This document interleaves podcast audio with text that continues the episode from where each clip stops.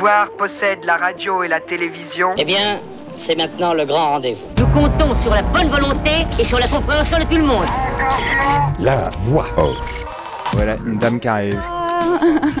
C'est pour l'opération au carbone.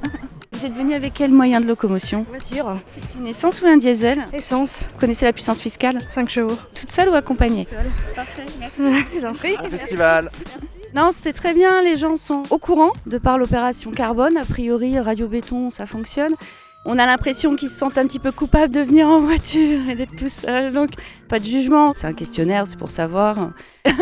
Oui, parce qu'il y en a qui veulent pas? Absolument pas. Aucun refus. L'opération au carbone, ah oui, j'en ai entendu parler. On a un chouette festival, donc c'est normal qu'on ait des chouettes festivaliers. Ils sont gentils, les gens. Ils sont très gentils. Et on recommence ce soir. Salut les amis, c'est JBD, c'est la voix off pour le premier épisode de cette série intitulée Opération au carbone. Le calcul du bilan carbone d'Ocar de Tours, le génial festival organisé depuis 1986 par Radio Béton à Tours, région centre. Et à l'instant, on vient d'entendre la voix souriante de notre copine Steph. Stéphanie Attégan qui se tenait à l'entrée de l'édition 2019 d'Ocar de Tours avec un questionnaire sur le déplacement des festivaliers.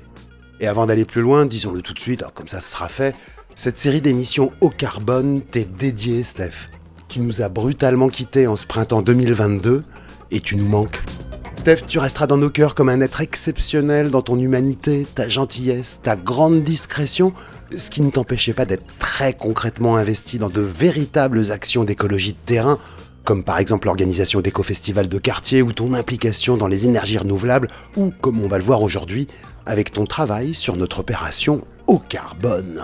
Et avec tes questionnaires, Steph, tu as étudié le principal point de dépense carbone du festival au car, les déplacements des festivaliers qui viennent au festival en voiture, en transport en commun ou en vélo. Alors si je vous dis que l'édition 2019 d'Ocar de Tours a produit 172 tonnes de CO2, bon bah, comme ça ça semble juste effrayant. Mais en fait, c'est pas si pire que ça comparé à bien d'autres festivals. Dans le domaine de l'écologie, comme du reste, Ocar de Tours est un festival éthique et vertueux. Et il sera encore plus quand nous, le public, nous nous y rendrons sans nous servir de nos voitures individuelles, dans la mesure du possible évidemment. Mais là je vous ai spoilé l'une des conclusions de cette étude initiée par mon pote Val, Valérie Fauché, un homme plein de talent, notamment excellent guitariste, mais qui pour cette série ne sera pas le docteur Fauché, même si de base Val a quand même un doctorat en chimie, mais il n'aime pas qu'on le dise parce qu'il est modeste. Allez, direction au quart de tour 2019, c'était dans le soi-disant monde d'avant.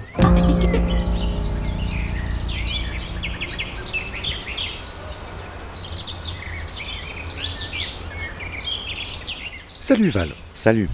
Alors c'est une espèce d'aventure un peu étrange qui nous attend pour cette émission et pour euh, cette semaine d'Ocar de Tour. C'est la 34e édition de Tour. je crois. On est à la veille de l'été 2019 et avant de commencer à parler, à évoquer euh, ce que tu vas faire pendant cette semaine de festival, d'où tu nous parles? C'est quoi ton métier? C'est quoi tes compétences? Comment ça s'appelle la prestation que tu t'apprêtes à effectuer? Toi, tu es docteur en chimie. On peut mettre un D majuscule à docteur, mais pas à chimie. Je peux t'appeler docteur C'est un titre que je peux porter, oui, en effet. Non, non, moi je suis consultant indépendant depuis 10 ans à mon compte et auparavant j'ai travaillé aussi dans le domaine de l'environnement, euh, dans l'industrie. Depuis une dizaine d'années, je fais de l'analyse de cycle de vie, de l'éco-conception et des bilans carbone pour des entreprises euh, et pour des produits. C'est quoi qui a marqué sur ta carte de visite? Consultant en environnement, éco-conception, analyse de cycle de vie, management environnemental. Qui sont tes clients? Qui fait appel euh, à tes compétences? Avec mon esprit tordu, évidemment, tu vois bien la, suspicion de greenwashing. Est-ce que ça t'arrive de faire ce genre de choses pour le grand capital euh, Des gens qui veulent verdir un peu leur réputation euh, De toute façon, je bosse pour des industriels qui font des produits de construction, des produits de consommation, ou des organisations aussi. De toute façon, faut pas se leurrer. À partir du moment où quelqu'un dépense de l'argent dans l'environnement, si c'est pas lié à une obligation réglementaire, il cherchera à en tirer un bénéfice en termes de communication. Ce qui est naturel aussi. Les entreprises, elles ont des bornes euh, de production de CO2 à pas dépasser. euh, Il y, a- il y a des règles. euh, Certaines, pour des très gros émetteurs, euh, type les cimenteries, les métaux, la métallurgie. Eux, ils ont des quotas. Ouais, ils ont des Donc, quotas. ils ont besoin de gens comme toi pour mesurer de toute façon et évaluer. Oui, enfin d'autres cabinets, oui, tout à fait. Non, non. Là, c'est encore un autre niveau, on va dire. Non, moi, je vais aider des industriels, soit à réaliser une, ana- une analyse de cycle de vie de leurs produits, et ensuite à les aider à faire des co-conceptions pour euh, améliorer et optimiser euh, la conception d'un point de vue environnemental de leurs produits. Alors, les gens qui font appel à tes services, c'est parce qu'ils veulent effectivement, euh, par ce biais, bah, être peut-être plus rentable aussi, enfin dépenser moins, rester dans les clous de la législation, et puis aussi, est-ce qu'il y a une histoire de marketing derrière? De toute façon, maintenant, les leurs clients font un benchmark environnemental, de plus en plus. Benchmark? Bah, C'est-à-dire une comparaison. Non, un industriel, quand il fait une analyse de cycle de vie, il a une idée en tête, derrière la tête, mais plutôt que de faire des allégations environnementales sans véritablement, sans démontrer rien, quoi que ce soit, il réalise une analyse de cycle de vie et ensuite il peut faire des allégations environnementales basées sur les résultats de l'analyse de cycle de vie. Ce qui est autre chose que de mettre un- une photo d'ours polaire, par exemple. Un rocker assoiffé, c'est moins triste. Mais les rockers, c'est pas ça qui a le plus de grand impact environnemental, à mon avis. hein. Oh là là. Donc, par rapport à ce métier que j'exerce, je me suis posé la question des impacts environnementaux d'événements et aussi des loisirs. Parce qu'actuellement, on parle beaucoup euh, de l'impact environnemental euh, des transports et en l'occurrence du tourisme de masse, par exemple, donc des loisirs, on va se dire.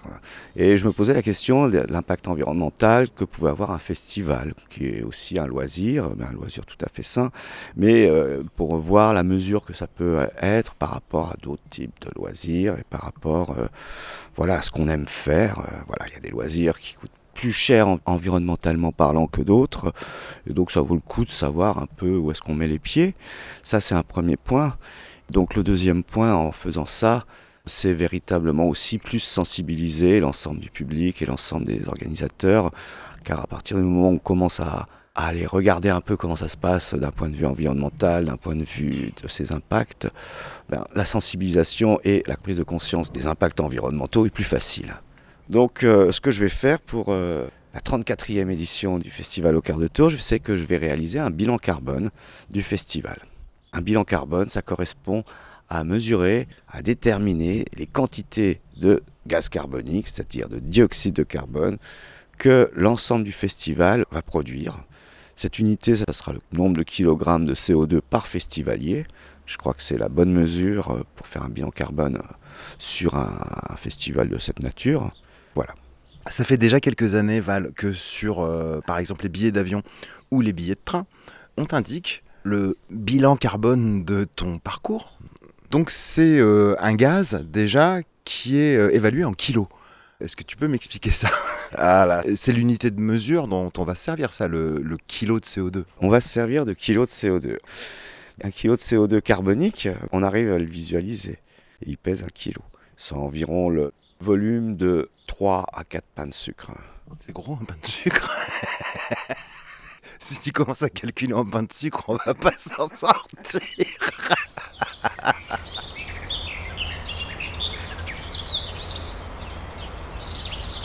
Alors Val, on parle du CO2, mais ce qu'on va se dire est valable pour tous les gaz. C'est pas parce qu'on ne les voit pas à l'œil nu qu'ils ne pèsent rien, qu'ils n'ont pas de masse. Or, le CO2, eh ben, il a une masse, il a un poids. C'est difficile à appréhender parce qu'on le voit pas. C'est pas parce qu'on le voit pas qu'il ne pèse rien. Tous les gaz ont un poids. Le plus léger des gaz, euh, c'est l'hydrogène. Et euh, le CO2, qui est un gaz, donc, euh, a une masse. Sa masse molaire est de 44 grammes par mole. Bon, ça veut rien dire, sauf pour les chimistes. Donc, un gaz, ça représente un volume, et ce volume a un poids. Imaginons, prends un cube, euh, tu fais le vide et tu rajoutes du CO2. Si tu fais un, un cube d'un mètre carré et de 50 cm de hauteur, que tu fais le vide à l'intérieur et que tu rajoutes du CO2, En branchant le pot d'échappement d'une voiture dessus ou? Oui, pourquoi pas le pot d'échappement d'une voiture, si tu veux une image, ou au cul d'une chaudière aussi, pourquoi pas. Donc par exemple, ta fameuse boîte de 1 mètre carré sur 50 cm de hauteur, tu la branches sur le pot d'échappement d'une bagnole et tu récoltes quoi Tu récoltes un kilo de CO2. Bon, en fait, euh, l'image du pot d'échappement d'une voiture est un peu impropre parce que dans un échappement de voiture, il va y avoir du CO2, mais il va y avoir aussi de la vapeur d'eau. Il faudrait pouvoir séparer euh, le CO2 de la vapeur d'eau et puis aussi des oxydes d'azote. Mais imaginons par un procédé de filtration magique que le CO2 donc passe. Bon, ce CO2 qui remplit ce volume, ou aussi qui remplit, on pourrait imaginer une baudruche, une baudruche d'un mètre de diamètre, bah, ça pèserait un kilo. Hein, imaginons une baudruche, tu fais la tare, tu la remplis de CO2 pur, et après tu la repèses, ça pèsera un kilo. Donc le CO2 a un poids, c'est pour ça qu'on parle en kilogrammes de CO2 ou en tonnes de CO2. Si euh, on filtrait euh, notre fameuse boîte ou notre baudruche de 1 mètre de diamètre, est-ce qu'il y aurait aussi de la matière? Est-ce que euh, Ah non, non, non, pour qu'il y ait de la matière, il faudrait le refroidir pour qu'il devienne liquide. Un petit tas de poussière, de, trucs carbone Euh, la seule poussière qu'il y aurait, c'est les particules en suspension que le pot d'échappement éjecte aussi. Mais ça n'a rien à voir avec du CO2. Non, non, le, le CO2, donc euh, c'est un gaz euh, donc, qui est inodore, il est plus lourd que l'air, donc il se retrouverait en, en nappe au sol par le phénomène de densité. Voilà. Le CO2, c'est comme la radioactivité. Voilà, on en émet, mais on ne peut pas le sentir, euh, on on n'arrive pas à le voir. euh. Bon, dans la radioactivité, on a des détecteurs et elle peut nous toucher tout de suite, tandis que le CO2, bon, c'est plutôt les effets adverses qui vont nous arriver, c'est-à-dire le dérèglement climatique euh, et toutes ces choses-là. Donc, euh, kilogramme de CO2, c'est vraiment pas une unité intuitive, c'est pas des mètres, c'est pas des. Et c'est l'unité que les États utilisent pour euh, trafiquer. hein. On, on connaît l'histoire de droit à polluer, là, que les États peuvent se refourguer les uns aux autres. Euh, Ça a une réalité physique, hein, euh, véritablement. Quand on, on émet du CO2, on émet du CO2, à part que c'est du gaz. Donc c'est volatile, volabile, on n'a pas l'impression que ça pèse. Mais néanmoins, un kilogramme de CO2, oui, ça, ça, ça fait un volume de 510 litres. Si on, si on prend du CO2 gazeux, ça va faire une baudruche de 510 litres et ça pèsera un kilogramme. On en émet 700 milliards de tonnes. On, c'est l'humanité. hein. C'est ça, c'est ça, ça. Un calcul facile à faire, parce qu'on est à peu près 7 milliards euh, sur Terre en 2019, là pour le moment. Tu me disais 700 milliards de tonnes, en sachant qu'un États-Unien, ça doit en produire plus qu'un Éthiopien. Mais en moyenne, ça fait combien de CO2 par être humain? Voilà, ça fait un, un chiffre de 700 tonnes, mais ça peut paraître un, un peu trop énorme. On ne peut pas faire un- une division aussi. Comment est-ce qu'on le mesure? Est-ce qu'il y a des appareils qui mesurent de CO2 euh, dans l'atmosphère, alors il est vraiment mesuré depuis les années 50. La mesure officielle, on va dire la première qui a été faite officiellement, c'est à Hawaï, à Mauna Loa, je crois. C'est un observatoire des sciences de géosciences. Et là, il y a, ils mesurent le CO2 depuis 50 ans. euh. Là, c'est eux qui font la courbe d'évolution. Mais il faut savoir que les évolutions sont différentes en fonction des points sur la Terre. Là, actuellement, on est à un niveau de CO2 de l'ordre de 408 ppm dans l'atmosphère. Il évolue de 2 ppm par an, ce qui est assez énorme. hein. Le CO2, c'est euh, ce qui sort des pots d'échappement des euh, avions, euh, voitures. Est-ce qu'une centrale électrique, par exemple, ou nucléaire, est-ce que l'unité CO2 euh, intervient aussi là-dessus? Bah oui, le CO2, c'est un- une très bonne unité pour mesurer, euh, par exemple, en termes d'efficacité environnementale, pour mesurer le kilowattheure, la quantité de CO2 qui est émise pour produire un kilowattheure. Ah, c'est sûr qu'une centrale à charbon ou une centrale à gaz euh, va émettre beaucoup plus de CO2, et c'est justement pour produire de l'électricité qu'une centrale photovoltaïque ou nucléaire, ça c'est clair. Il y a le CO2 aussi émis par euh, tout ce qui est combustion pour les moyens de transport. Le CO2 aussi est émis pour euh, les moyens de chauffage, hein, quand on chauffe au gaz. Le CO2 est émis aussi par l'agriculture euh, intensive, ainsi que d'autres gaz à effet de serre, tels que le méthane et les nitrates, les oxydes d'azote, qui sont des gros gaz à effet de serre aussi. Quand c'est d'autres gaz que le CO2 qui ont eux aussi un potentiel de réchauffement climatique, eh bien par exemple dans le cas du méthane, produit principalement par l'élevage, le potentiel de réchauffement climatique est 25 fois plus fort que le CO2. C'est simplement son pouvoir masquant par rapport aux infrarouges qui sont réfléchis ensuite. C'est plus opaque, donc il y a plus de chaleur qui reste. Pourquoi on l'aime pas le CO2 Qu'est-ce qu'on lui reproche? Oh là là, mes cours de biologie sont euh, lointains, mais euh, est-ce que les plantes en rejettent pas non plus? Non, les, les plantes absorbent du CO2. En fait, euh, quand on regarde la courbe du CO2, euh, l'évolution du CO2, on voit qu'il y a une variation annuelle du taux de CO2 de l'ordre de quelques dixièmes de ppm. annuellement, qui correspond en fait au cycle euh, de végétation et ensuite des décompositions. C'est-à-dire pendant la végétation, à partir du printemps, on a le taux de CO2 qui diminue parce qu'il est absorbé par les plantes et combiné à la photosynthèse, on va avoir euh, donc euh, une productivité végétale, de masse végétale. À partir de l'automne, l'hiver, tout ce CO2 va se redécomposer et va retourner à l'atmosphère. Ça, c'est un rythme tout à fait naturel.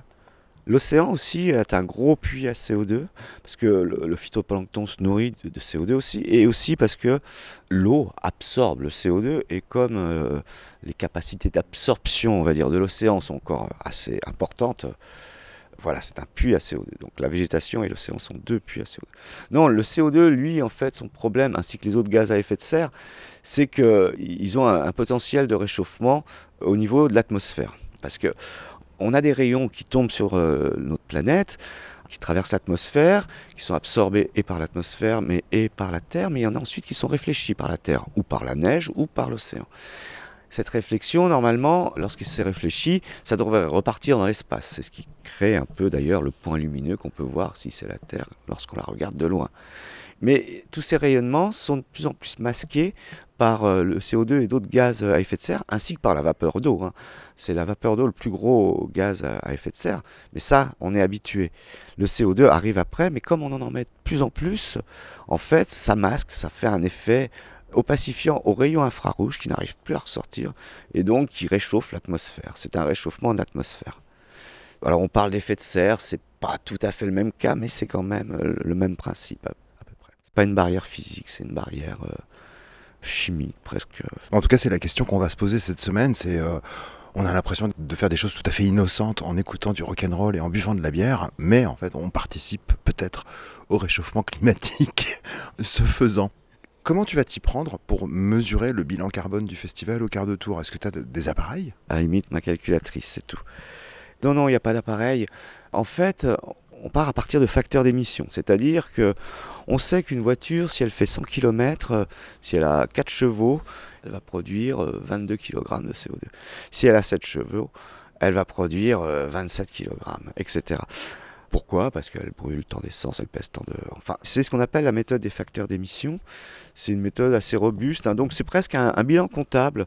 Bon, sur un festival, le bilan carbone, les émissions, elles sont surtout liées au transport au transport des festivaliers. Ouais, ça va être principalement ça. Ensuite, le transport des artistes. Puis après, on aura la restauration. La restauration, tu veux dire toutes ces fumées de merguez qui sont du CO2 Non, non, mais la boisson, euh, ça, ça, écluse pas mal quand même. Puis même, faut la, restauration. Euh, la boisson, pourquoi? Parce que les pompes à bière, euh, il leur faut de l'électricité. et puis que les fûts de bière, il faut que des camions les amènent. Oui, voilà, tout simplement. Oui, puis il faut faire la bière. Après, tout dépend des, quantités, hein, comme toujours. Après, qu'est-ce qu'on va avoir d'autre? On va avoir euh, aussi, bon, bah, bien sûr, euh, le plateau, tout ce qui est électricité pour euh, les, dispositifs sonores et les dispositifs d'éclairage. Ensuite, on va avoir tout ce qui va être gestion des déchets. Est-ce que les déchets, les, canettes de bière, les sacs plastiques et tout, tout ça, c'est du CO2 potentiel aussi ou en devenir? Bah, Les déchets, ils ont un traitement qui ont un coût environnementale. Hein. Voilà, c'est surtout ça. En même temps, euh, ça vaut le coup de regarder les déchets dans le cadre d'un festival pour faire un, peu, à l'instar du bilan carbone, un bilan déchets. Pour, euh, c'est un bon indicateur aussi, la quantité de déchets par festivalier. Ça, c'est entre le compostable, le non compostable, etc., etc., pour euh, optimiser tout ça. Et après, il reste, oui, donc les toilettes aussi car là aussi il y aura du CO2, mais voilà, mais bon, ça, c'est des postes mineurs. Ce sera très intéressant parce que depuis très longtemps au quart de tour, il y a des toilettes sèches, dont le résultat euh, se retrouve épandu euh, dans certains champs. Est-ce que ça, c'est des kilos euh, carbone qui se soustraient? Et peux-tu les convertir en pain de sucre? Non, là c'est délicat à dire. Néanmoins, si, bon, donc à les toilettes, c'est-à-dire qu'au lieu d'être d'utiliser des infrastructures de traitement, donc euh, assez lourdes, euh, pour euh, ensuite être traitées et ensuite restituées au milieu, voilà, on, restitue ça, tout ça directement au milieu en, employant des moyens, je vais dire, plus naturels, entre guillemets. Tant mieux si on arrive à le faire ainsi. Après, il faut faire gaffe toujours au taux de DBO5, de DCO, etc. et au taux d'azote qu'on va balancer dans les champs si je résume euh, les différents postes que tu vas étudier, il y a l'énergie consommée pour le transport des festivaliers et des groupes. Le deuxième poste, c'est la consommation énergétique et électrique essentiellement des spectacles, c'est-à-dire euh, son, lumière. Ça peut être la restauration. Un autre poste ensuite, donc important, la restauration, qui elle aussi consomme de l'énergie euh, parce que bah il y a du transport et il y a de l'énergie euh, parce que les pompes à bière c'est pas des hamsters qui tournent dans des roues. Il faut réfrigérer aussi. aussi c'est de l'électricité. On a des grosses quantités, dès qu'il y a du nombre, il faut des moyens. Donc, et dès qu'il y a des moyens, il y a des, des émissions. Et le dernier poste que tu as mentionné, c'est les déchets, Oui, puis la communication. La communication. Oui, la communication. Tu veux dire que quand on envoie des messages Facebook pour dire quel festival, ça fait tourner des centrales nucléaires Ou alors le papier, non Utilisé pour les affiches 4 par 3 Voilà, mais en fait, euh, même s'il y a des postes mineurs, globalement, quand on fait un bilan carbone, on regarde aussi tous les as- autres aspects environnementaux qu'on peut voir. Les déchets, c'est vrai que c'est pas ça qui va émettre, le- surtout dans ce cadre-là, qui va émettre le plus de CO2. Néanmoins, ça vaut toujours le coup de regarder qu'est-ce qu'on peut faire dans le domaine des déchets pour euh, améliorer tout ça. En fait, arriver aussi à une forme d'éco-conception du festival pour optimiser dans chaque domaine. Pareil, la communication, bon, même si on utilise du papier, faire l'effort du papier recyclé, d'ancrage avec un prime vert, développer le numérique, hein, pourquoi pas, parce que ça c'est sûr.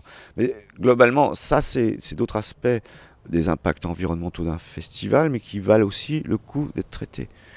Mais globalement, vraiment, le plus gros impact, c'est le, le- le- le transport.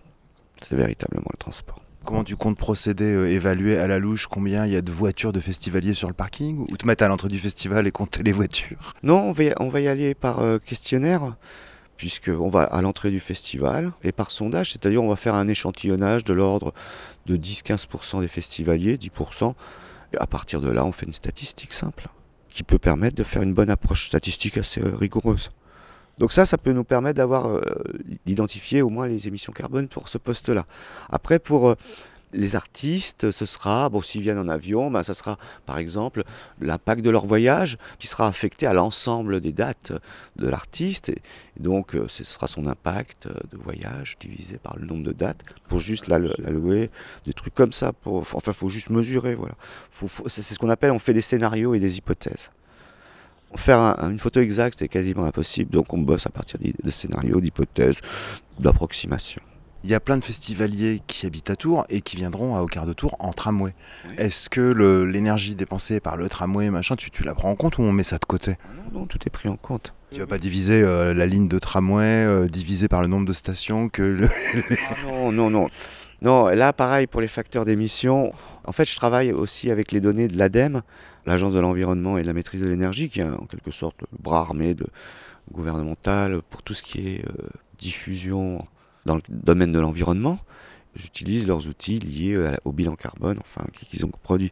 Donc là aussi, ils ont déjà calculé des moyennes pour euh, le nombre de personnes qui prennent euh, sur un, un segment. euh. Moi, je vais me faire une hypothèse aussi en termes de segments utilisés, c'est-à-dire, je vais me dire, allez, ça part de la tranchée, puis voilà. centre-ville de Tours. Quoi. Ouais, c'est ça. Je, voilà, je prends ce segment-là jusqu'à au quart, et puis voilà. Donc, euh, j'utilise les chiffres de l'ADEME et ça me permet d'avoir mon chiffre. Donc non, non, ça vaut le coup de mesurer ça aussi. Parce que quand on veut éco-concevoir un festival, en fait, on se rend compte qu'il faut faire euh, l'éco-conception organisationnelle. Et celle-ci, elle se fait jamais tout seul. Elle se fait avec plein d'autres organismes qui n'ont pas forcément tous les mêmes buts. Non, là, il y a un tramway. Bon, c'est un moyen aussi de pousser les gens à utiliser plus les... À partir du moment où on fait un bilan carbone sur, euh, par exemple, un événement, et qu'on sait dire, bon, on est à tant de kilogrammes de CO2 par festivalier, et qu'après on, met en place un plan de transport en commun plus important avec ceux qui gèrent les transports en commun, on aura l'air plus crédible si on a les chiffres d'un bilan carbone en leur disant bon voilà on est là on aimerait bien aller. Qu'est-ce qu'on peut faire avec vous euh, pour soit diminuer les prix pour que les gens euh, prennent plus le- les transports en commun des choses comme ça. Voilà ça permet d'avoir des bonbons dans le cadre de, de ce genre de choses. C'est-à-dire de vouloir optimiser les transports des festivaliers. Et encore au quart ça va un- le lieu est très bien desservi mine de rien. C'est pas le Hellfest euh, où là il faut quand même Faire de la bagnole. ouais voilà faut vraiment faire Ou de la moto. ou de la moto, ou du stop, ou du covoit. Mais c'est vrai que la localisation du festival a un impact fondamental aussi sur euh, le festival. Or, euh, le festival de quart de Tours, hein, euh, ça se passe donc dans le lit du Cher, dans un endroit qui s'appelle la plaine de la Gloriette, qui est une grande plaine hein, au sud de Tours, entre Tours et Jouer-les-Tours, un espace dégagé où il y a un jardin pédagogique qu'on ira sûrement visiter. En fait, c'est drôle ton boulot parce que je suis déjà en train de fantasmer. Je me dis, mais peut-être que les festivals au quart de tour, euh, à l'avenir, il y aura des rameurs euh, ou des vélos d'appartement derrière les scènes.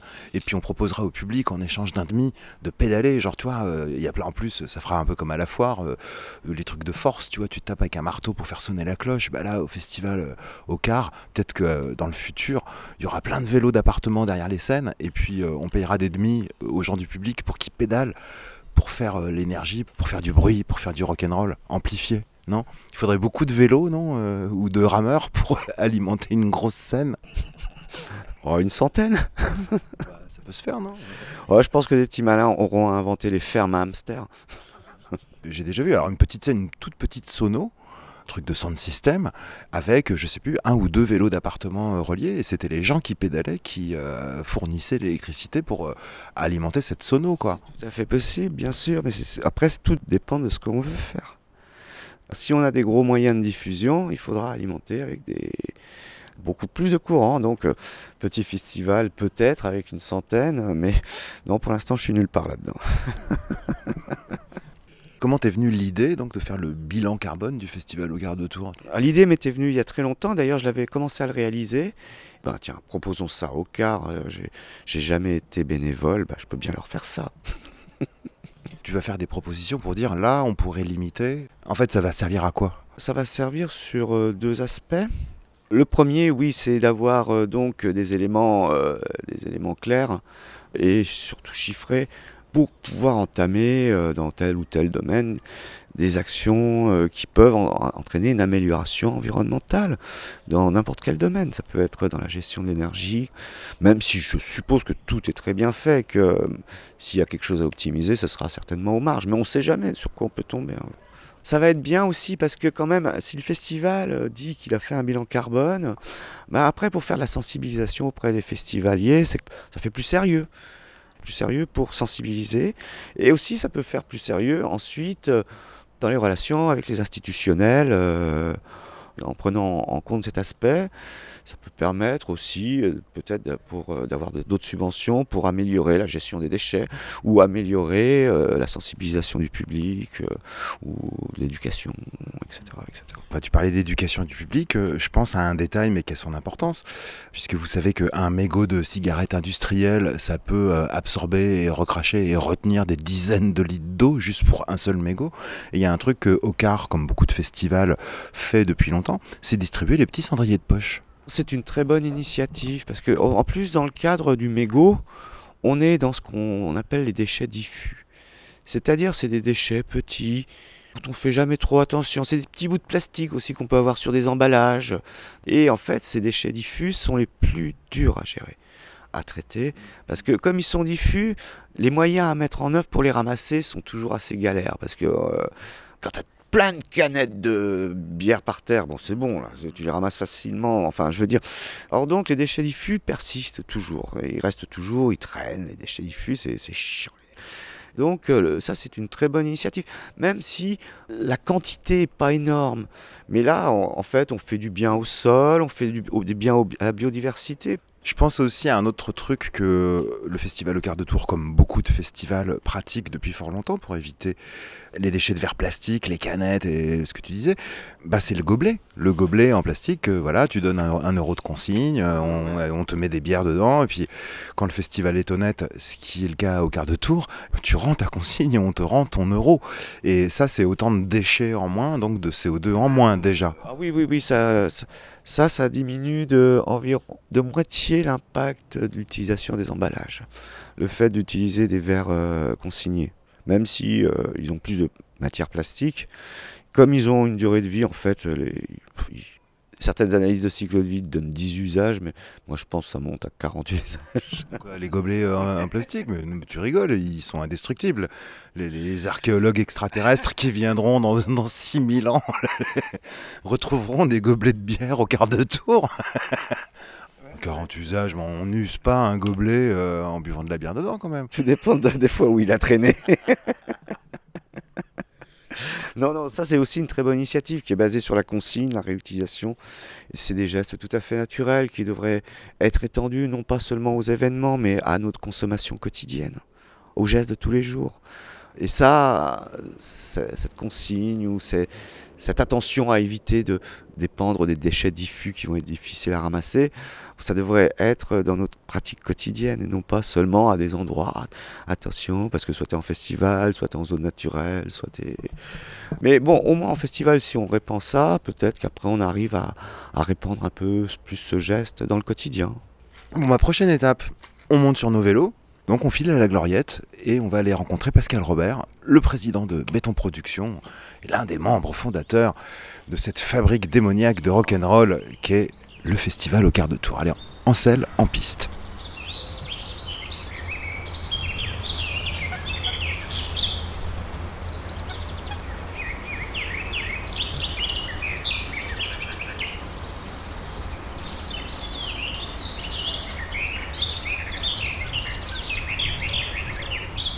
On vient d'arriver dans le PC de quart de tour, dans la maison de la Gloriette qui d'habitude accueille les jardiniers. Et ça y est, les questions fusent. Comment convertir des kilos de CO2 en pain de sucre En bière, en bière. Voilà, le prêt, son vrai nom dans la vie, c'est Pascal. Robert. Il se dirige vers la tireuse à bière, donc qui elle aussi a un impact sur le- notre bilan carbone. Salut Pascal. Bah, bonjour, elle fonctionne au CO2 puisqu'on a, des, hein, on a une bonbonne CO2. Tiens, je te présente Val. Bonjour Val. Le bilan carbone, euh, j'ai commencé à réfléchir quand même. euh, un festival, c'est forcément déjà, c'est forcément négatif. Parce qu'on pourrait rester chez soi tranquillement à dormir, voire à suicider. Euh, là où on serait sûr d'avoir un bilan carbone euh, plat ou le plus neutre possible. Mais là, non seulement on se déplace, mais on invite des gens à se déplacer, parfois en venant de très loin. Les artistes, on les incite à traverser l'Atlantique, voire le Pacifique, voire, je ne sais pas, l'Himalaya. Il y en a qui viennent de Corée, ça pour venir jouer. Donc forcément, le bilan, il est, il est pas très bon. Alors après, faut- ce bilan, il faudra le diviser par 20 000. hein, puis- Par le bonheur que ça procure à Et tout le, monde bonheur, aussi. voilà, le bonheur, voilà. Le- Est-ce que au quart de tour euh, tue plus de gens qu'un un bateau de croisière qui reste en port de Marseille, ne serait-ce que pendant un quart d'heure euh, Il n'a jamais été déterminé qu'au quart de tour donnait le cancer, ce qui n'est pas le cas dans le port de Marseille. Au quart de tour pourrait ne pas utiliser de gobelets recyclables euh, jetables, or c'est le cas depuis des années. Au quart de tour distribue des cendriers de poche à ses festivaliers pour pas jeter euh, ces horribles mégots de cigarettes industrielles un peu partout. Alors déjà, euh, plusieurs choses qui sont en train de se dessiner, Pascal. Moi, euh, j'ai un fantasme. Je me dis, euh, en payant des coûts aux festivaliers, avec une centaine de vélos d'appartement derrière la grande scène, on pourrait peut-être alimenter au quart de tour en électricité du mollet. Bah là, il y aura toujours des costauds pour pédaler, pour gagner un demi. Dans une économie un peu post-apocalyptique là. Ah oui, bah, c'est pour bientôt, on est bien. Mais- mais alors que là, euh, l'abonnement. euh, Comment pour faire au quart de tour la- après la fin du monde hein la- L'abonnement ERDF, là, c'est euh, 92 kV hein. C'est quand même des grosses puissances. Et je suis pas certain que des petits mollets de coq euh, de jeunes drogués soient suffisants. On a trouvé un concept terrible pour cette euh, opération mesurer le bilan carbone de quart de tour. Eh bien, c'est l'opération au carbone. Elle est bonne. Ça, ça va claquer pour le dossier de subvention auprès des, des gens qui ont encore du pognon affilé à Ocar. Il y en a encore, non des, des institutions? Euh, Oui, oui, mais euh, ils sont pas spécialement obnubilés par le bilan carbone. Putain, C'est super à la mode, c'est la fin du monde. Oui, mais c'est déjà Terre du Son qui a préempté la- la fin du monde. L'éco-festival. Ah oui. Nous, on fait dans la musique et eux dans l'écologie. Ah oui, d'accord, c'est bien connu.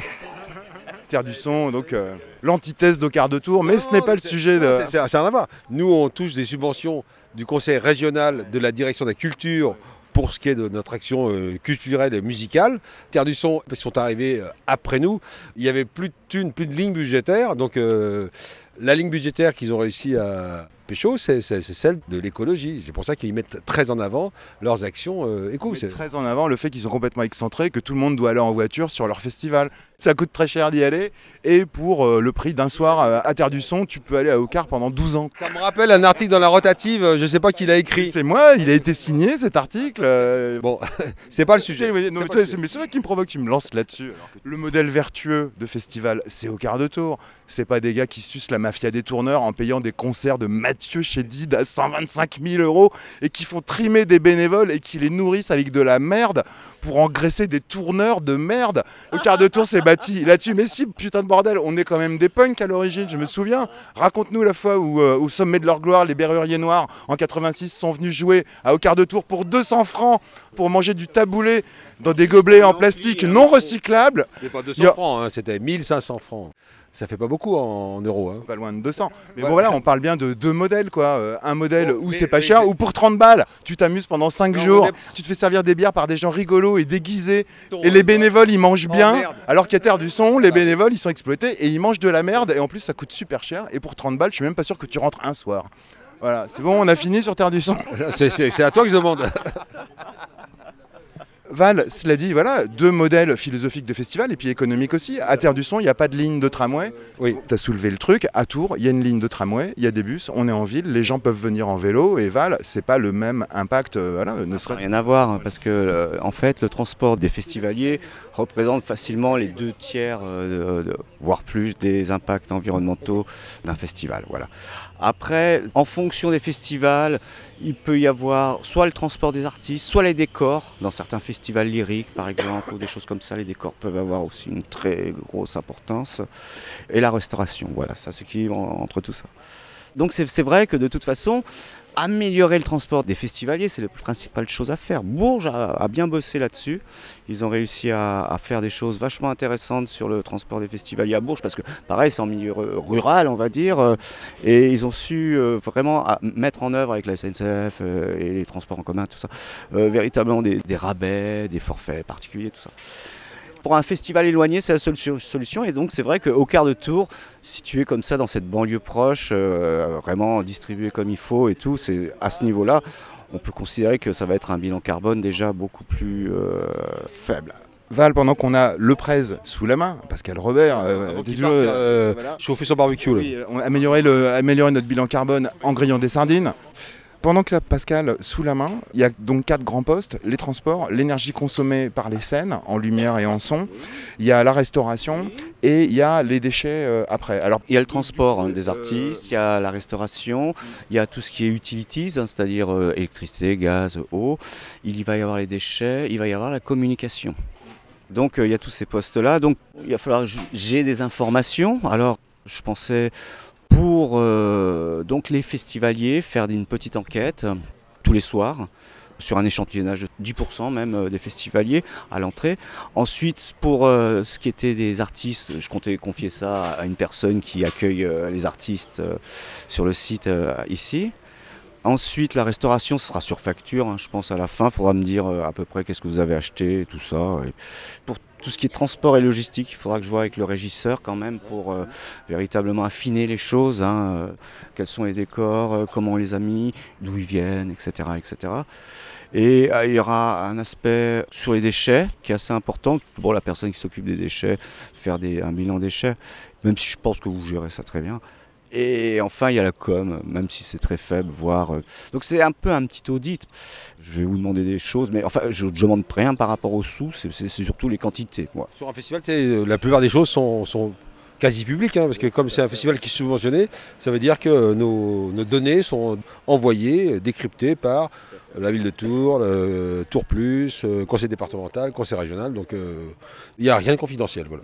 Donc voilà, ça va être un travail avec euh, votre équipe, en fait, sur lequel il va falloir que j'ai des gars qui, enfin, un ou deux interlocuteurs dans ton équipe qui puissent me donner certains renseignements qui seront assez fondamentaux sur euh, au moins le transport des artistes et puis aussi la restauration et puis aussi surtout tout ce qui est logistique euh, par rapport au l'installation. puisque tu sais aussi, Pascal, c'est euh, les gens, le nombre de festivaliers euh, qui viennent à Ocar. Ocar, c'est sur 5 jours, euh, un Ocar standard, genre celui de l'an dernier, ça, ça accueille quoi? En moyenne 4000 personnes par soir? Dans, dans le style en moyenne, ouais. ouais, ouais. dont euh, bah, un certain nombre en voiture, parce que le parking du festival, euh, Mais qui il est pas était si une- gros que ça, donc euh, il y en a bien là plein qui viennent avec d'autres moyens, c'est sûr, c'est certain. hein. Parce que les bus, les bus sont bien pleins. euh. Vous n'avez jamais fait d'enquête encore euh, sur euh, l'origine des faits? Sur les origines, si, si, on a des choses, mais par, relativement parcellaires, parce qu'elles sont uniquement euh, dues aux gens qui ont fait des résas euh, sur notre site. Comme c'est notre site qui récupère, on va dire, 50% des résas, ça donne quand même une bonne idée de. ouais. Euh, euh, voire c'est de plus en plus, hein, de plus en plus. Je pourrais avoir accès à Oui, oui, oui. Et sur lequel on connaît l'adresse? Sur lequel ils ont, en général, ils créent leur compte et donc on a leur, leur euh, code postal. Code postal, ça c'est bien, d'accord. Pascal, tu peux déjà, en fonction de ce que Val t'a dit, euh, l'orienter vers des gens qui sont euh, plutôt responsables de Oui. certains secteurs ou d'autres? Tu les connais, les responsables? On parle tellement toujours du bilan carbone, euh, on sait que si on part en vacances à l'au bout du monde, c'est très très mauvais. Euh, maintenant, euh, est-ce que le fait de faire un festival, est-ce que ça c'est très très mauvais ou pas Les loisirs, de toute façon, ont un impact sur l'environnement. Si on regarde les loisirs tels que le tourisme de masse, la, la généralisation des transports en avion, donc ça a un, un- un véritable impact sur l'environnement. Donc il s'agit d'avoir des loisirs et de voir comment ça agit. Mais Je crois qu'il y a un deal, il me semble que EDF, le, le courant fourni à Ocar de Tours, ne- est exclusivement éolien et solaire. hein. Les amplis des rockers sont pas du tout branchés sur la centrale de Chinon. et tout s'arrête à 19h30, à 21h. Bon, faut que j'aille faire cuire mes sardines moi, hein, pas- hein, sinon euh, le bilan carbone sera peut-être très bon, mais le bilan des bénévoles sera très très mauvais.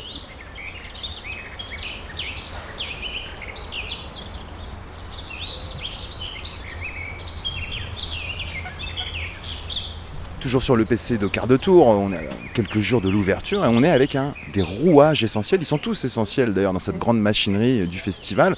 Salut Sylvain. Salut, salut. Sylvain qui a notamment été technicien d'une émission anarchiste sur Radio Béton, ça s'appelle Demain le Grand Soir. Enfin, c'est un, un personnage assez mal famé, mais qui se rend utile sur le festival au quart de tour. Il est l'un des rouages essentiels. Et pourquoi? Parce que Sylvain fait partie de cette équipe qui, pendant tout le festival, et même après que les portes du festival se soient fermées, nettoie les gobelets de bière recyclables et consignés, utilisés par les festivaliers. Et autant dire que la bière est un peu le nerf du rock'n'roll quelque part. Pas de gobelet, pas de bière, pas de bière, pas de festival, pas de rock'n'roll. Val, est-ce que l'action de Sylvain, qui se fait chier quand même à laver ses gobelets, parce que c'est pas drôle de laver des gobelets, hein, enfin, il y a des activités plus drôles pendant un festival. La plonge, c'est un métier comme un autre euh, en restauration. Ça se fait, ça se fait. C'est pas diffamant, c'est pas un problème. Euh, on, on le fait, on le fait, quoi, tranquillement. Techniquement, en fait, on commence à laver les gobelets à 2h30. Et on finit à 17h. Donc, euh, quand les gens s'amusent, on, on est là. Mais euh, on lave pas les gobelets. Au quart, c'est un festival qui, au grand maximum, peut accueillir, disons, 5000 personnes. Tu sais combien euh, il y a de gobelets dans les stocks de Radio Béton? Des milliers. Des milliers, des milliers, oui. On fait euh, 60 gobelets par passage et on en fait un passage toutes les 5 minutes et on en fait pendant 3 heures. Débrouillez-vous avec ça. Donc voilà, on l'a déjà évoqué, un festival qui utilise des gobelets euh, en plastique qu'on jette à la poubelle après, bon, ce qui heureusement se pratique de moins en moins, bah ça, entre guillemets, pollue plus, produit plus de CO2 qu'un festival qui recycle ses gobelets. Oui, de toute façon, le- en fait, les- on a les, les- les gobelets en plastique car le verre est interdit pour des raisons de sécurité. À un moment, on a utilisé le jetable et puis le- la solution du gobelet réutilisable est venue, même si ça faisait moins, ça, ça a été très rapidement adopté. Donc on est dans le même cas que si c'était des verres en, verre, à part que là c'est des verres en plastique qui sont réutilisables et qu'on utilise comme des verres en verre, c'est-à-dire avec le même respect. C'est-à-dire on va les réutiliser, c'est pas du plastique qu'on jette. Calculette à la main, puisque c'est ton seul outil pour euh, cette opération au carbone, est-ce que tu pourrais, en fait, par exemple, dans un cas de figure où au quart de tour utiliserait des gobelets en plastique jetables, est-ce que tu pourrais calculer euh, le gain carbone, si j'ose dire, que euh, l'action euh, de Sylvain et des gens qui nettoient les gobelets ont J'ai pas les chiffres en tête là pour l'instant, mais il y a. il- à calculer. Ah tout à fait, tout à fait. Même par rapport à des verres en verre avec la casse. euh, oui, oui, oui, oui. Là, j'ai pas les chiffres en tête, je les préciserai plus tard. Sylvain, et on va pouvoir brûler un cierge rabis euh, en, en pensant à toi. Tu te rends compte, il y a une espèce de colibri qui sauve la planète en lavant des gobelets, mais c'est génial. Mais non, mais non, mais non. Tu le réutiliseras pas, pas quoi mais dire, ferme hein, ta gueule, quoi. Voilà, c'est- Étape suivante de notre exploration des rouages d'Ocar de Tours, la cuisine backstage du festival. Et comme on le racontait dans une précédente émission autour des recettes fétiches du festival, dont 40 ont été compilées dans un super bouquin intitulé Popot and Roll, la cuisine pour 100 potes, un livre édité par Radio Béton, à Ocar de Tours, tout le monde est VIP. Bénévoles, techniciens et artistes mangent tous à la même table de délicieuses et créatives nourritures cuisinées avec amour, éthique et talent par la géniale équipe cuisine dont Véro est l'une des membres historiques. Salut Véro. Salut JBD. Je te présente Val, Bonjour Véro. consultant qui a plein de compétences et qui donc va euh, réaliser le bilan carbone de la 34e édition du festival Le Quart de Tour. Et donc je suis ravi que vous vous rencontriez. Donc il y a un moment où Val va venir te voir pour faire quoi d'ailleurs? Pour voir un peu quels sont les produits qu'elle utilise, d'où ils viennent et quelles sont les quantités. Car euh, en fait, la restauration et aussi les boissons ont un, un certain impact environnemental sur euh, un festival. Et en fonction des produits qu'on utilise, il peut y avoir des impacts plus ou moins importants, mais aussi en fonction des types de vaisselle qu'on va utiliser, d'ustensiles, etc. Surtout euh, dans la vente à emporter, euh, entre le jetable, le réutilisable, le lavable, euh, des choses comme ça.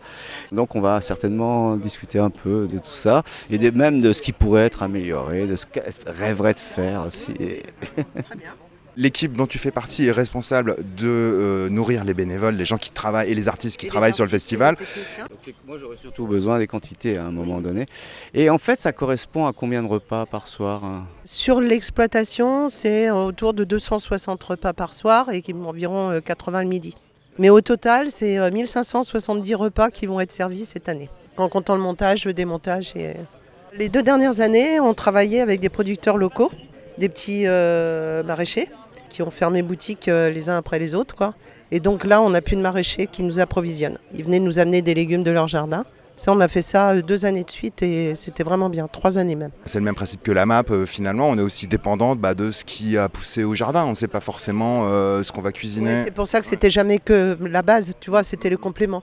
Ils nous amenaient des petits pois gourmands, ils nous amenaient des salades du jardin, ils nous amenaient des choses euh, qui faisaient un complément et qui permettaient, pour nos buffets de crudité, d'agrémenter un petit peu l'ordinaire avec les produits de base. Mais par contre, tout ce qui est carottes, et etc., tu vois, les produits euh, standards, on se fournit euh, chez un grossiste.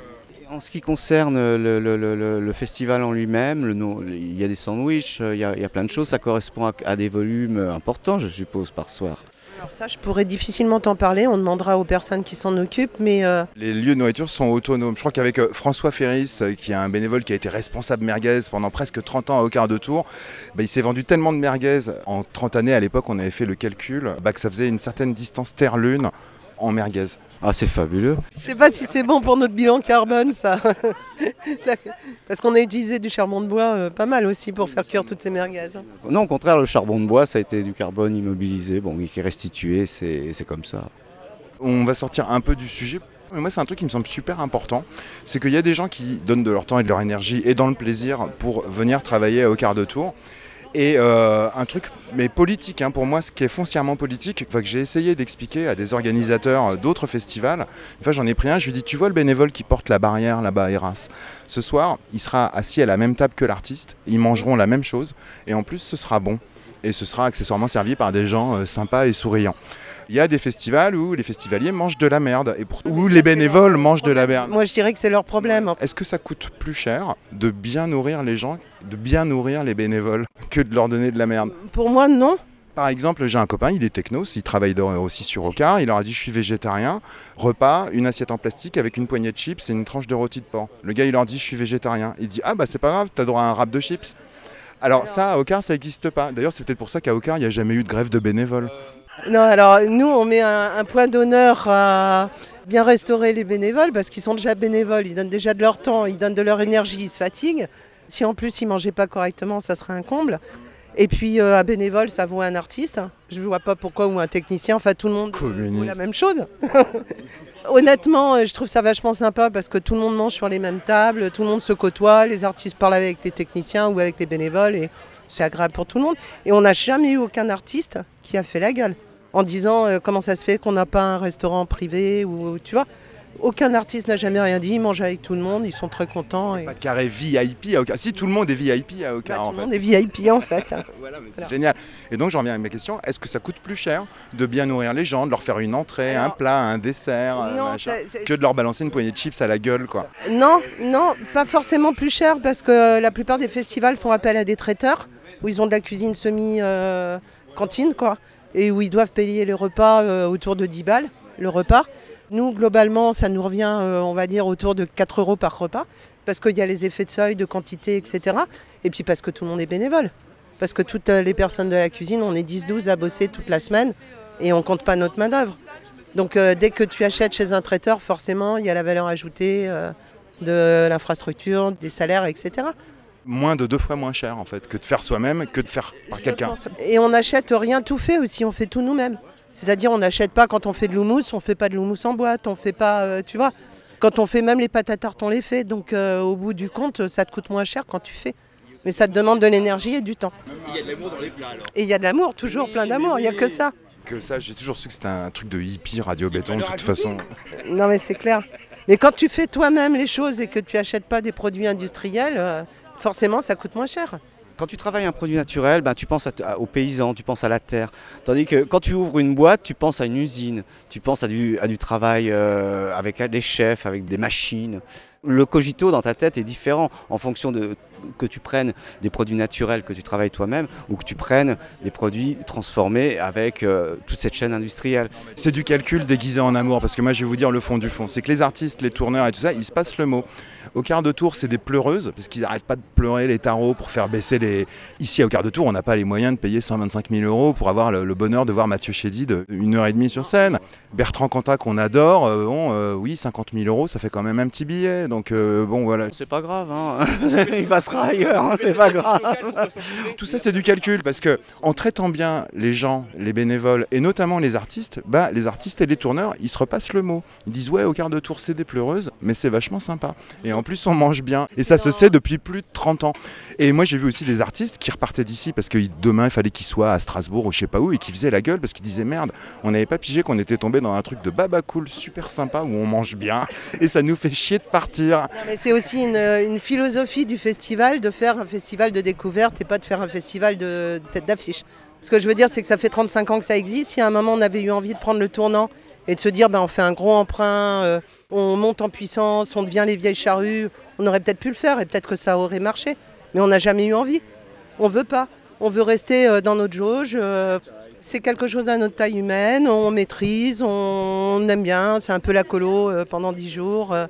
Voilà, c'est un choix, c'est un parti pris. Psychologiquement, je trouve qu'à plus de 3000, on est de trop. Bah écoute, la jauge, la limite est à 3500 ou je sais pas quoi. On ne l'atteint pas tous les soirs, donc euh, bon, je pense que c'est bon. hein. Un gobelet jetable au quart de tour, magnifique, qu'on collectionne tous parce qu'on adore ça, ça nous rappelle des bons souvenirs.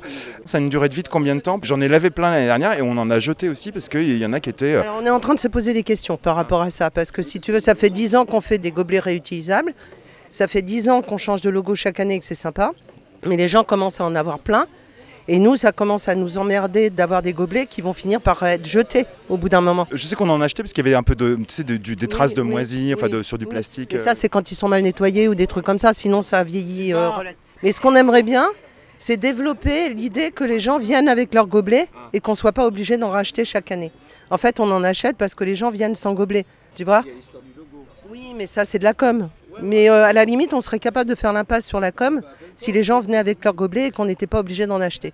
Parce que ça nous fait quand même mal au cœur de racheter chaque année 10 000 gobelets, dont on ne sait pas comment ils vont être euh, ré- recyclés, si tu veux. Nous, on réutilise les gobelets de l'année d'avant et on les remet en circulation, mais chaque année, on n'en a pas suffisamment par rapport à la jauge attendue, donc on est obligé quand même d'en racheter. Mais on se dit, depuis le temps qu'il y a des gobelets réutilisables et que tout le monde en a qu'un chez lui, s'ils venaient avec leurs gobelets, on serait plus obligé d'en acheter et ça serait vraiment réutilisable. Quand je vais dans un festoche, j'emmène mon gobelet. J'aime beaucoup euh, me faire ma collection de gobelets au quart de tour. Je dis tiens, cette édition-là, euh, ah bah il a plu. Gobelets, euh, ces gobelets, au bout d'un moment, va bien falloir en faire quelque chose. C'est du plastique. Hein. T'estimes que ça a une durée de vie de combien a- de temps? Bon, il y en a- les plus vieux ont une dizaine d'années. Hein. Ah, Moi j'imagine euh, une dizaine d'années de verre en plastique jetable. T'imagines la montagne que ça fait? Ah oui, ben on est complètement d'accord. Alors il paraît qu'en janvier 2020, on n'aura plus le droit d'utiliser aucune euh, vaisselle euh, plastique jetable. Alors nous, sur le montage, on utilise de la vaisselle à usage unique parce qu'on n'a pas, les infrastructures sont pas montées. Mais sinon, on a de la vaisselle en dur. Les couverts, les assiettes, euh, tout est en, en dur. Par l'autolavage, c'est-à-dire chacun se lave son assiette, son couvert et il le remet. euh, On a un petit peu essayé, ça marche très moyennement. Je connais un festival intergalactique qui fait ça. Bon, ça marche à peu près bien, mais c'est une jauge plus petite. C'est vrai qu'il y a une grosse jauge, l'autolavage, je me demande comment ça marche. Euh, je suis d'accord. Je l'ai déjà vu bien marcher sur un festival de jauge, aller euh, 500 à 800 personnes. Ça, ça marche. Plus, c'est vrai qu'après, rapidement, ça peut être un peu le, le bordel. Euh, T'as toujours des éléments qui échappent. Même au niveau de la cuisine, là, on essaye de motiver les gens pour qu'ils débarrassent leur table, qu'ils mettent euh, dans les bacs adéquats euh, leur vaisselle. Bah ça tourne pas trop mal ça Ça tourne pas trop mal, mais il a fallu euh, quelques années pour que ça s'implante. On n'en est pas à leur faire laver leurs assiettes, on a un lave-vaisselle, donc on lave la vaisselle euh, au lave-vaisselle. Par exemple, les gobelets, quand on a une dizaine en collection, On peut le recycler en chamboule tout, on peut en faire d'autres choses différentes que juste les utiliser en tant que gobelet. Les durées de vie ne s'arrêtent pas forcément à l'usage de boire dedans finalement. Ce qu'il dit, c'est un peu un des concepts euh, assez importants euh, de la réutilisation et de la nouvelle euh, vie. Des concepts sur l'économie circulaire, c'est-à-dire qu'un produit ensuite, à la fin de sa vie, redevient un autre produit dans un autre domaine. Lavoisier, Lavoisier, rien ne se perd. Tout... ouais, mais oui, et puis là, dans la nature, hein, tout simplement. Bon, après, faire des, faudrait faire des chamboules tout partout, quoi. et c'est pas la tendance actuellement. Cela dit, ma question de gobelet n'était pas si conne et finalement je me, je me rends compte qu'elle est aussi à cheval sur deux champs qui t'intéressent, Val, c'est-à-dire euh, les déchets et la com. Faire de la com, mais euh, si la com doit coûter euh, très cher en termes d'écologie, il bah, faut faire gaffe à la com. C'est pas tellement une question de coût parce que ça doit coûter peut-être 4-5 000 euros. 10 000 gobelets Ouais, tu vois, ça doit coûter 50 centimes le gobelet, un truc comme ça. Je dis peut-être des conneries, il hein, faudra demander à Flavie. C'est pas tant un problème de coût parce qu'à la limite, un objet marketing euh, par rapport aux consignes, c'est pas un problème économique, c'est un problème vraiment euh, qu'est-ce qu'on va faire de tous ces gobelets au bout du compte Qu'est-ce qu'on va en faire? Tu bah, Les gens en ont stocké plein chez eux. Bah oui, mais un jour ils en auront marre, ils vont les jeter. Le gobelet, moi je dirais à, JB, il euh, faudrait qu'il arrête le fétichisme du gobelet. Bah, c'est super, merci beaucoup. Bon festival à toi. Que tu vois jamais, parce que ça fait combien de millions d'années que tu passes les, au quart de tour en cuisine eh ben, euh, De temps en temps, je vais sur le site, mais euh, deux fois, je suis, je sortie complètement bourrée. J'ai jamais réussi à retrouver mes cuisines. J'étais obligée de me faire accompagner, donc je fais gaffe maintenant. T'es allé voir les shérifs l'an dernier quand même Ouais, si, ouais. Ouais, ouais, j'étais voir les shérifs. Et là, j'irai sûrement voir la Rouda quand même.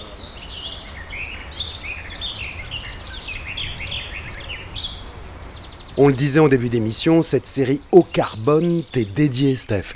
Toi qui étais notamment fan de reggae. Mais là, on va pas écouter de reggae, mais pour faire plaisir à notre belle Véro, on va se faire un extrait du concert que les légendaires shérifs ont donné sur l'édition 2018 d'Ocar de Tour. Un live enthousiasmant et émouvant, plein de sueur et d'amour. Et c'est spécial dédicace à toi, Véro, que j'adore depuis maintenant plus de 30 ans, tout autant que ton Pascal chéri, et tout autant que toutes et tous les bénévoles d'Ocar de Tour et de Radio Béton, et comme le chantaient les shérifs au millénaire dernier, la radio libre comme Radio Béton, ça n'a rien à voir avec cette saloperie de télé qui nous a tant intoxiqués.